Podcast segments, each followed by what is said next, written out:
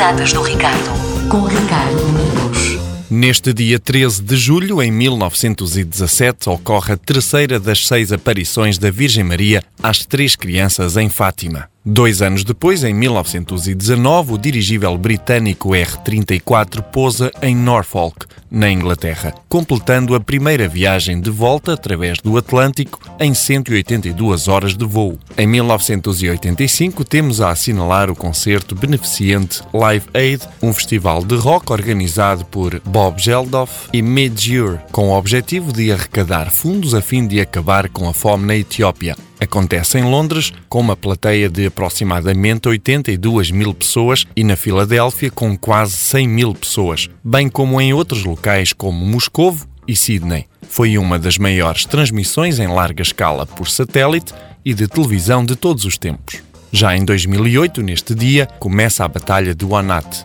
quando guerrilheiros talibãs e da Al-Qaeda atacam as tropas do exército dos Estados Unidos e do Exército Nacional do Afeganistão. As mortes dos soldados americanos foram, naquela época, as maiores em uma única batalha desde o início das operações em 2001. Nasce no ano 100 a.C. Júlio César, o líder político e militar romano. Também em 1940 temos a assinalar o nascimento, o nascimento de Patrick Stewart, o ator britânico de cinema, televisão e teatro. A sua grande ascensão ao estrelato veio em 1987, quando assumiu o papel de capitão Jean-Luc Picard na série de televisão Star Trek The Next Generation, interpretando a personagem durante todas as sete temporadas e quatro filmes. Interpretou também o papel de Professor X nos filmes X-Men. Mais um nascimento a assinalar, desta vez dois anos depois, em 1942. Harrison Ford, o ator norte-americano que dispensa apresentações. Mais conhecido por interpretar a personagem Indiana Jones e outros papéis nos filmes O Fugitivo,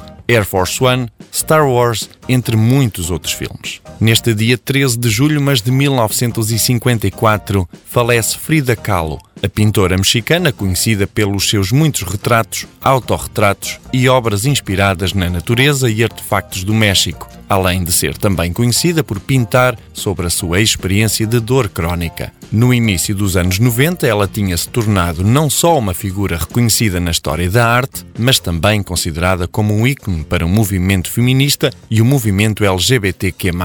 Uma das muitas frases célebres de Frida e que faz refletir é: Pés, para que te quero, se tenho asas para voar. Hoje celebra-se também o Dia Mundial do Rock.